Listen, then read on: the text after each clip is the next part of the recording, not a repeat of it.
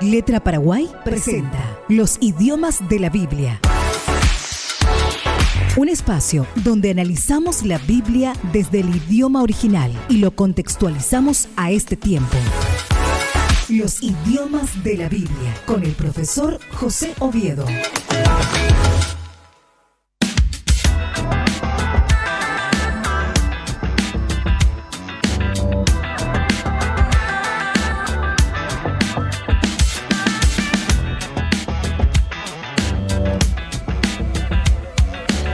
Diecisiete con 33. Bienvenidos a el podcast denominado Los idiomas de la Biblia. Estoy con el director de Letra Paraguay, José Oviedo. Un gusto saludarte. ¿Cómo te va?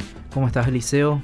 Es un gusto estar para mí compartiendo contigo en este programa que denominamos los idiomas de la Biblia porque queremos aprender de los idiomas originales, queremos ver cuál es el mensaje Sí. que está detrás del hebreo, del griego, que son los idiomas en el cual se escribió el texto de la Biblia. Pero asimismo también queremos ver cómo nosotros lo podemos aplicar hoy a nuestro, a nuestro idioma, a nuestra vida. Claro. ¿sí? A nuestro día a día. Porque la palabra de Dios fue escrita para todas las generaciones, para todos los pueblos y Mm. tiene que estar en nuestro idioma. Dios habla nuestro idioma, Eliseo. Amén. No como una vez un misionero se encontraba repartiendo Biblias en castellano Mm. en Guatemala y llega una tribu indígena que hablaba en otro idioma, el idioma cachiquel, Eh, y el líder de la comunidad le dice, eh, pero espera un poco, eh, si tu Dios me estás diciendo que es tan poderoso, ¿por qué no habla en mi idioma? ¿verdad? Entonces Dios no se quedó con el hebreo, con el griego. Él quiere que su palabra esté en todos los idiomas. Y eso es lo que hacemos un poco con, con Letra Paraguay, en la tarea de llevar la Biblia a los pueblos que aún necesitan. Siempre estamos recordando esto, Eliseo, porque es alarmante que en el mundo hay solamente 736 idiomas que tienen la Biblia completa Mm. de los 7000 idiomas que se hablan.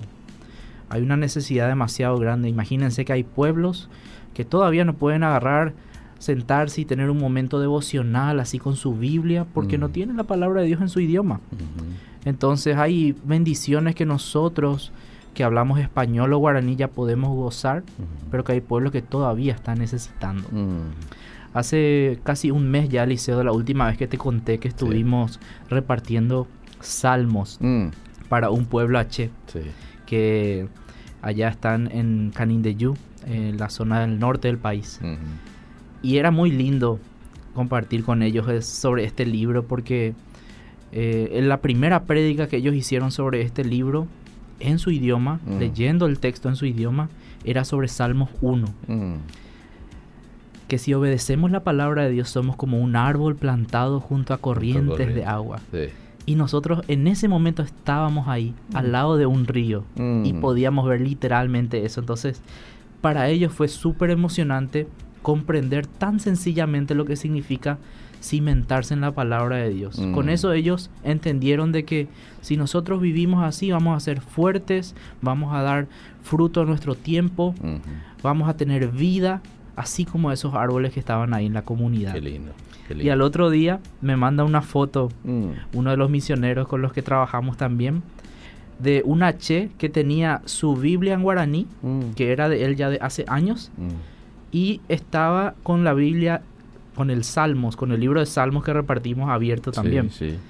Y le preguntó qué estaba haciendo y le dijo, estoy marcando los mismos versículos que marqué en mi Biblia guaraní, pero ahora en mi Biblia Naché, dice. Mira. O sea que Qué estaba ya estudiando cómo salen los versículos en su idioma y seguramente comprendiendo mejor. Mm. Porque cuando la palabra está en nuestro propio idioma es que podemos comprender realmente las verdades del Evangelio, las verdades de Dios. Eso fue lo que hizo el Espíritu Santo en Pentecostés. Puso el mensaje de una forma sencilla que todos pudieran entender para que lo puedan llevar a su vida, Eliseo. Mm. Y eso es lo que queremos hacer a través Qué de este programa. Qué lindo, qué lindo. eh, haciendo análisis, estudiando y Mm. también comentando las cosas prácticas que nos dejan la- los textos bíblicos. No me queda duda de que, y estoy totalmente de acuerdo con lo que acabas de decir, profe, y, y- y Dios habla en estos siete mil y tantos idiomas que dijiste ahí en el mundo, de los cuales 700 y piquito nomás tienen el privilegio que tenemos nosotros de tener en su propia lengua, ¿verdad? ¿Y cómo puede ser que si Dios habla todos los idiomas, estos no puedan recibir en su propio idioma? Lo que pasa es que Dios también trabaja con el ser humano, ¿verdad? Eh, no sé si cabe la expresión, pero depende también de nosotros. Este, Él eligió hacerlo así, ¿verdad? Trabajar con nosotros. Él, pudo, él puede hacer, si quiere, traducciones y, y permitir que estas personas reciban eh, del cielo que se caigan estas Biblias, pero decide hacerlo con nosotros, ¿verdad? Y qué bueno que haya personas dispuestas, disponibles, como por ejemplo Letra Paraguay y otras tantas organizaciones en el mundo que quizás hacen este tipo de trabajo de traducción, ¿verdad? ¿Cómo yo puedo ser parte? Yo no soy parte hoy activamente quizás de Letra Paraguay, pero digo, wow, me parece genial lo que están haciendo y yo quiero dar de mi aporte, de mi granito de arena y uno hoy por hoy lo puede, profesor. ¿eh? Así a mismo. de, usted ya lo dijo varias ocasiones, a través de oraciones, a través de voluntariados, a través de ofrendas, es que uno puede ser parte de todo esto. Así mismo, Liceo. Ahora justamente eh, hoy estuvimos lanzando una campaña para todos los hermanos, eh, todos los empresarios cristianos gente que tiene los recursos financieros que quieran colaborar con esta tarea y estamos siendo parte de una semana de generosidad. Mm. El movimiento se llama Un Día para Dar. Si ustedes visitan nuestras redes sociales en mm. Letra Paraguay, Instagram, Facebook, pueden encontrar cuáles son los motivos por los cuales estamos pidiendo la colaboración de las personas. Ahí van a encontrar que estamos necesitando para un nuevo vehículo. Lastimosamente nuestro vehículo no es 4x4 y no podemos llegar a las comunidades cuando, por ejemplo, hay una lluvia como la que hay hoy. Porque el barro, todo la hace que sea muy difícil si no hay un vehículo preparado. E incluso a veces no llueve, pero igual los caminos son tan feos que nuestro vehículo no, no, ingresa hasta las comunidades. Entonces estamos orando para que Dios pueda proveernos un vehículo para poder acceder a las comunidades, un vehículo apto, ¿verdad? Y sobre todo los que van por el Chaco, Picada 500 o ese camino a Toropampa, conocen que es muy muy difícil todavía acceder a esos lugares sin un buen vehículo. Estamos orando también para poder construir una vivienda más en la base misionera que tenemos aquí en Luque, mm. que actualmente somos siete personas viviendo ahí, pero hay más misioneros que quieren sumarse a la tarea y no tenemos dónde, dónde ponerles. Ah, y los precios de alquileres ahí alrededor son de un millón, dos millón para arriba. Ya. Entonces queremos tener un lugar ahí en nuestra base misionera para que puedan ser parte del equipo. O sea que hay gente que se quiere sumar, que quiere hacer este tipo de trabajos, pero están necesitando una casa donde vivir. Así mismo. Y por ello es que están este, ustedes pidiendo, si de por ahí hay alguna persona que pudiera colaborar, entonces adelante. Aquí en, en los oyentes de Radio Dira son gente de muy buen corazón y yo estoy seguro de por ahí de por ahí, usted se sorprende, profe, y esta tarde mismo aparece ya el, la 4x4, ahí una llamadita diciendo yo quiero donar, ¿verdad? O quiero dar el importe, ¿verdad? Entonces, bien podría el Señor estar tocando el corazón. Amén, Eliseo. Yo, yo creo en ese versículo que dice que si nosotros plantamos la semilla generosamente, generosamente vamos a cosechar, ¿verdad? Ahí en Segunda de Corintios. Así que ustedes tienen que pensar de esa forma y mm. precisamente quiero comenzar el tema de hoy Eliseo hablando de lo que es el temor de Dios y hay un versículo que me gustaría que leamos juntos porque tiene que ver con esto que estamos hablando. Sí, sí, sí. El Salmo 67, 7. Sí. Salmo 67, 7. Si podés abrir en la versión Biblia de las Américas, Eliseo. ¿Cómo no?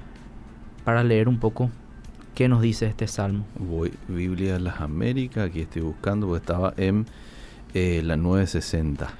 Biblia de las Américas, estoy cambiando aquí el, en mi Biblia, eh, ¿cómo le llaman? Virtual, ¿verdad? Mi Biblia online. Online. Ya estoy, ya estoy ahí. 67.7. Dios nos bendice para que le teman todos los términos de la tierra. Interesante si ustedes leen este salmo completo, mm. es un salmo básicamente que los israelitas cantaban después de que tenían una cosecha. Y el salmo comienza así, que Dios nos bendiga. Mm. Y termina así, que Dios nos bendiga o Dios nos bendice. Y es algo que nosotros comúnmente hacemos. Que Dios nos bendiga, que nos dé que nos dé plata, que nos dé seguridad, que nos dé ropa, que nos bendiga también en el área espiritual, pero siempre pensando en uno mismo. En cambio, cuando yo leo este salmo, Sí. en el versículo 1 dice que Dios nos bendiga para que la tierra conozca sus caminos. Mm. Y termina el salmo diciendo lo mismo, que Dios nos bendiga para que le teman los confines de la tierra. Mm. Entonces, al final la bendición que Dios nos da no es para nosotros nomás, sí o sí es para que nosotros demos a conocer el nombre de Dios. Mm. No, si nosotros pedimos para nosotros nomás, Sí. estamos pidiendo mal. Mm. Nosotros tenemos que pedir para que otros conozcan a Dios. Mm. Esa tiene que ser la visión que tenemos para dar, para poder nosotros también ser bendecidos y así también bendecir a otros. Entonces, esta es la oportunidad que le estamos dando a las personas de ser parte. Mm, Y que- quería comenzar con este tema porque acá dice Sí. que Dios nos bendiga para que le teman todos los confines de la tierra. Que ese es nuestro tema de hoy, Ese Eliseo. es nuestro tema de hoy. ¿Cuántas veces nos hemos preguntado o cuántas veces hemos escuchado en la iglesia que debemos vivir en el temor de Dios? Mm. De hecho, la frase el temor de Jehová es una de las más repetidas, más de 100 veces en el Antiguo Testamento. Sí. Algunas veces se repite en un sentido muy literal Ajá. y otras veces se, se da en un contexto de poesía Sí. donde se puede comparar con respetar, amar, Mm. etcétera. Mm. Nosotros normalmente tratamos de explicar de que el temor no es un temor literal. ¿sí? De que el temor es, a mí por lo menos me explicaron así de, de pequeño en la iglesia, que era tenerle respeto a Dios, Ujú. tenerle reverencia. Por otro lado, tenemos también nosotros la, la disyuntiva de que queremos decir de que Dios es nuestro amigo, Sí. de que tenemos una relación viva con Él, Sí. de que podemos hablarle a Él de nuestros problemas, que Él nos va a escuchar, Sí. de que Dios es esa persona con la cual yo puedo conversar libremente. ¿Cómo sopesamos eso, verdad? Sí. Justo recién estábamos hablando con mi esposa, que, que hoy es su cumpleaños, por Ah, cierto. mirá, La mirá. felicito, le doy gracias a Dios por su vida. Muchas felicidades. ¿Cómo Y es el nombre de ella? Ella es María Paula. María Paula, muchas Sí. felicidades. Ahora, ahora después de acá nos vamos para, para la fiestita. Seguro. En algún lado. Sí. Y, y ella me decía, ¿cómo, ¿cómo podemos decir que Dios es nuestro amigo y al mismo tiempo tenerle el respeto así de una, de una autoridad como lo que es Él, ¿verdad? A veces no podemos estas dos ideas Disociar. eh, disociar de alguna forma. Eh, entonces yo quería explicar un poco lo que significaba para el tiempo del Antiguo Testamento. Y debo admitir, Eliseo, que en todo lo que yo estudié, me he dado cuenta de que al inicio la palabra sí tenía esa connotación de temor literal, Mm. de miedo. Justamente uno de los versículos más, o uno de los capítulos donde más bien explica esto es Éxodo 14, que si voy a, voy a recapitular un poco lo que estaba pasando ahí. El pueblo de Israel estaba huyendo, Mm. estaba huyendo de Egipto y de repente empezaron a seguirle los faraón, el faraón y su ejército. Sí. Y ellos estaban a punto de llegar al Mar Rojo. Mm. Y lo que dice es tremendo. Cuando están por llegar al Mar Rojo, ellos dicen que miraron atrás Mm. y empezaron a temer a los egipcios y dejaron de temer a Dios. Uh. ¿sí? Mm. Dejaron el temor del Señor, dice. Entonces ahí ya comparamos, ¿verdad? De que estaba hablando de un miedo literal. Ok. Lo que les había llevado a ese punto del desierto era el temor a Jehová. Mm. ¿Y cómo vino ese temor a Jehová en un pueblo que estuvo muchísimos y muchísimos años, estamos hablando de cientos de años como Mm. esclavos? Mm. Imagínate vos, Eliseo, sos cuarta generación de esclavos. Sí. Cuarta generación de esclavos y vienen y te dicen que este Dios que era de tus antepasados quiere liberarles ahora. Mm. ¿Por qué ahora, verdad? ¿Por qué ahora? ¿Y será que existe realmente? ¿Será que es cierto? Mm. Hasta que Dios empezó a hacer todos los milagros, las diez plagas, Sí. los liberó de una manera Mm. milagrosa, Suficiente como para convencerlos. ¿eh? suficiente como para volver a tener ese temor a Jehová, Mm. ese respeto, esa, esa reverencia, pero que realmente era infundida con un poco de miedo al ver todas las cosas que Jehová hacía. Pero ¿qué era lo que motivaba al pueblo de Israel? Que ese, ese Dios lo manifestó como que era su fiel amor manifestándose para liberar a ellos de la esclavitud egipcia. Ujú. Su fiel amor, hay una palabra en hebreo que es gesed, que significa fidelidad al pacto. Y el Salmo 136 dice, porque para siempre es su misericordia. Porque para siempre es su misericordia. Repite en cada versículo esa frase. Literalmente lo que dice ahí es, porque para siempre es su fiel amor o su fidelidad al pacto. Mm. Y con base en eso es que Dios empieza a pedir temor a Él Mm. para poder tener una relación con su pueblo. Con base en el pacto que Él ya había hecho con Abraham. Entonces ahí inicia todo este, todo este trasfondo de lo que es temor a Jehová, Eliseo. Y hay un, un versículo que para mí es clave, uno de los versículos favoritos de, de mi vida y que es el que, el que puse en el, en el flyer hoy, Mm. el de Eclesiastés capítulo 12, versículo 13, Mm. que quiero que marquen ahí en sus Biblias porque es un versículo que lo resume todo, Eliseo. Sí, este es uno de mis favoritos también. El fin de todo el discurso oído es este. Dos puntos. Teme a Dios y guarda sus mandamientos, porque esto es el todo del hombre. Tremendo. Esta fue la conclusión del Cogelet, del Mm. predicador, Mm, ¿sí? en mm, Eclesiastés, que muchos estimamos que es Salomón el que está escribiendo y que escribe con mucha sabiduría, después de haber vivido bien, después de haber vivido muy mal, ¿sí? Incluso hay algunos eruditos que dicen que, que esto no escribió Salomón porque si yo leo la historia en Reyes de Salomón, parece que él no termina arrepentido. Pero acá, este predicador está reflexionando sobre la vida y diciendo, mira, viví todo prácticamente mm, y esta es mi conclusión. mm, Temer a Dios, guardar sus mandamientos, eso es todo para el hombre. mm, En otro texto dice Salomón, el principio de la sabiduría es el temor a Jehová. Desde un principio, Salomón ya planteaba esta tesis. Él no es que él no es que descubrió así al final de su vida. Proverbios 1:7. mm, El inicio de la sabiduría es el temor a Jehová. mm. Lo vuelvo a repetir en Proverbios 10. Lo vuelvo a repetir acá en Eclesiastés. Mm, Él propuso una tesis y él mismo no siguió eso en su vida. mm. Pero después acá en su conclusión dice, no, pero al final esto es todo para el hombre. ¿De qué le sirve? Y, y yo si, si leo Eclesiastés, realmente es un libro muy frustrante. A veces no te, no te llena lo que dice el, el predicador porque parece que nada tiene sentido en la vida. Mm, De hecho, el, el versículo 2 de Eclesiastés, del primer capítulo, dice eso. Todo es vanidad. Sí, Todo es vanidad. sí. Y en el versículo 12.8 repite otra vez como, como si fuera que al final nada tiene sentido.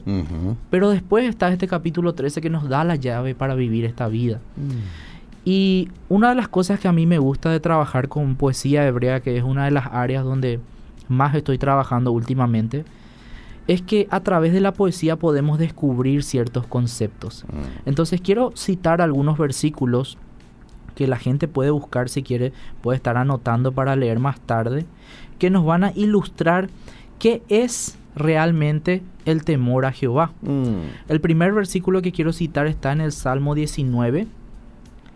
Salmo 19, ya les digo el versículo, tengo que abrir también acá. A ver, Eliseo, si puedes abrir. Yo me voy también acá. Salmo Salmo 19, porque 19. por ahí lo leo. Versículo 12 o 13 es. Acá voy, acá voy. Se me perdió un poco. La ley de Jehová es perfecta, que convierte. Lee desde ahí, Eliseo, por favor. Lee El desde ese temor versículo. de Jehová es limpio, Ajá. que permanece para siempre. Eh, los mandamientos de Jehová son rectos, que alegran el corazón. Ajá. El precepto de Jehová es puro. Un poco más abajo. Lee desde el versículo 7, Eliseo. Siete. Bueno, desde el ley, versículo 7 hasta el 9. la ley de Jehová es perfecta, que convierte el alma. El testimonio de Jehová es fiel, que hace sabio al sencillo. Los mandamientos de Jehová son rectos, que alegran el corazón. El precepto de Jehová es puro, que alumbra los ojos.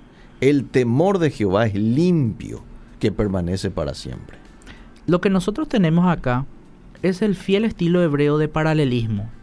Si nosotros leemos otra vez estos versículos, vamos a darnos cuenta de que hay un solo tema del cual está hablando. Mm, Por más de que usa distintas palabras, Eliseo. Usa ley del Señor, en mi versión al menos, ley del Señor, testimonio del Señor, preceptos del Señor, mandamiento del Señor, temor de Jehová y juicios del Señor. mm, Seis palabras distintas para referirse a un solo objeto, mm. la ley del Señor. Temer a Dios es básicamente obedecer la ley del Señor. Así de sencillo. Ese es el concepto que se empezó a desarrollar teológicamente en los israelitas. Para la época de David, para la época de Salomón, esto ya estaba implantado en la vida de ellos de esa forma. Por eso es que David poéticamente acá pone que la ley del Señor, el testimonio, los preceptos, los mandamientos, el temor, los juicios, se refiere a la misma cosa. Y de hecho, si recuerdan el versículo que leímos recién, de eso hablaba. ¿Cuál es el todo del hombre? Temer a Dios Y, y, guardar sus mandamientos. guardar sus mandamientos. O sea, temer al Señor es básicamente obedecerle, obedecerle en todo. Otro proverbio que habla sobre esto está en 8.13. Proverbios 8.13, voy a leer la versión NBI Eliseo. Vamos. Dice así, quien teme al Señor aborrece lo malo. Yo aborrezco el orgullo y la arrogancia, la mala conducta y el lenguaje perverso. Nuevamente está describiendo quién es la persona que teme al Señor, que aborrece lo malo, el que no hace lo malo. ¿sí? Después tenemos Proverbios 3, 7 al 8. No seas sabio en tu propia opinión. Mm. ¿Te acuerdas, Eliseo, nuestro programa de los niveles de De necedad? acuerdo. Y el que es sabio en su propia opinión ya es Sí. Casi insalvable, Sí. así, así literal así, Sí. casi insalvable. Era un grado de necedad ya muy, Muy alto. Muy avanzado, sí. Dice, no seas sabio en tu propia opinión, más bien teme al Señor y huye del mal. Mm. Eso infundirá salud a tu cuerpo y fortalecerá tu ser. Qué Muy interesante cómo lo relaciona con la salud y la fortaleza del ser, Bien. del alma, ¿sí? Entonces, cuando nosotros tememos a Jehová, cuando nosotros obedecemos sus mandamientos, Eliseo, se da algo en nuestra vida que es inexplicable. Mm. Prosperamos. Recién estaba contando lo del árbol, ¿verdad? Lo del árbol plantado junto a aguas corrientes de agua. Sí. Así uno se siente cuando teme al Señor. Sí. De hecho, ese salmo dice, medita en la ley de Dios día y noche Mm. y así vas a hacer. Y lo contrario es terrible. Un tálamo que arrebata el viento, esa hojarasca, esa hoja seca que el viento lleva y que no tiene rumbo. Eso es lo contrario a una persona que no teme al Señor. Entonces, a veces nosotros pensamos de que es difícil realmente vivir una vida así, temiendo a Dios y a la vez tratando de tener una relación amorosa con Él. Pero en Dios eso se, se converge, Mm. se puede. Cuando yo tengo una relación con Dios es que yo puedo obedecer más fácilmente sus mandamientos. Claro. El temor es solamente negativo Mm. si yo veo la obediencia como una carga. Ok. Pero el temor es positivo cuando yo veo que la obediencia es una bendición, Mm, deleite. un deleite para mi vida, Sí. porque no solamente me va a traer cosas buenas, yo me voy a sentir bien. Mm. Yo me voy a sentir como ese árbol que está plantado junto a corrientes de agua. Entonces no es no estamos hablando de un concepto muy profundo. Mm. Los israelitas por eso lo pusieron de esta forma más poética. Temor a Dios, ley de Dios. Temor a Dios es que podamos leer la escritura primeramente, meditar en ella Mm. y obedecerla. Amén. No hay, no hay ningún secreto teológico detrás de esto, Eliseo. Mm. Esto es simplemente ponerlo en práctica. Pero a veces, a veces nos cuesta. Mm. Y esta es una de las características más lindas de un cristiano. Proverbios 31:30 dice que engañoso es el encanto, pasajera la belleza. La mujer que teme al Señor, esa es digna de alabanza. Mm. No es la mujer, ay, Dios me va a hacer algo. No, Mm. es la mujer que día a día obedece a Dios. Mm. Justamente hoy le estaba diciendo a mi esposa que esa es una de las características que a mí me enamoraron de ella. Ah, mira. No, no, no tanto la. Bueno, ella es muy bella físicamente.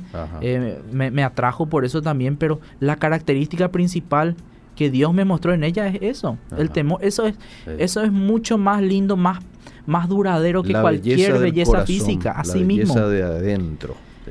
Pero ¿cómo vemos eso, Mm. Eliseo? ¿Cómo, Mm. ¿Cómo vos decís, bueno, esta mujer es temerosa de Dios, este hombre es temeroso de Dios Mm. por sus acciones, por sus Ah. frutos? Obediencia a la palabra de Dios. Mm. Así de sencillo, Eliseo. Entonces, cuando el, el predicador dice, el fin de todo discurso es este. Mm. En otra versión dice, la conclusión a la que he llegado es esta.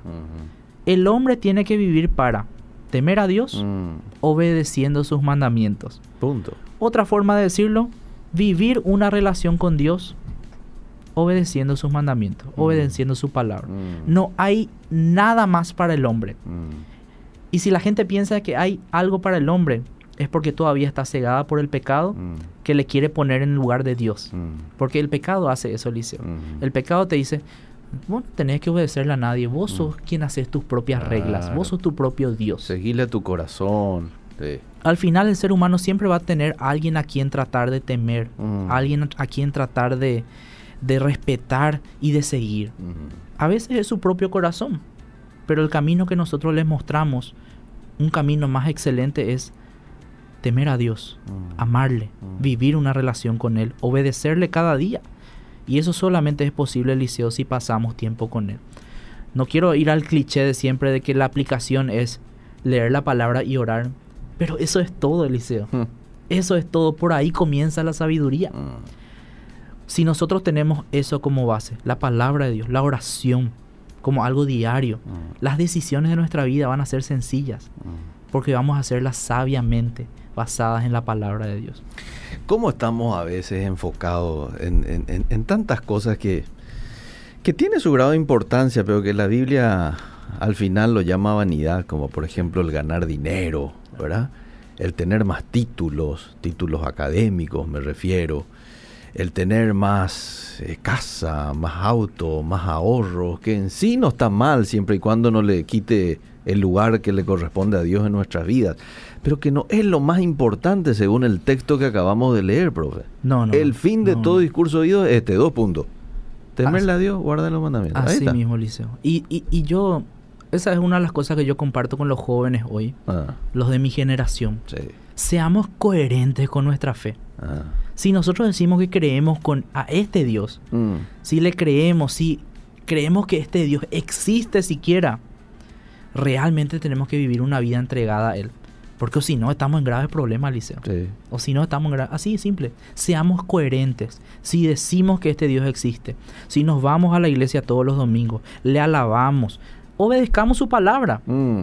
Obedezcamos su palabra porque si no, todo lo que hacemos es en vano realmente, como dice el predicador. Así de sencillo. Bueno, tengo que decirte que me encantó el, el bloque hoy. Como ya lo dije en su momento, este va a ser probablemente uno de esos programas que lo vamos a pasar en algún otro momento. De pronto, en algún momento en que ustedes están con ciertas actividades, no pueden llegarse hasta la radio, lo vamos a escuchar porque me parece un tema tan, pero tan fundamental para la vida de todo hijo, hija de Dios. Bueno, no sé si hay mensajes. Voy a leer Sí, eh, eh, eh, eh, ya armé mi ranking histórico.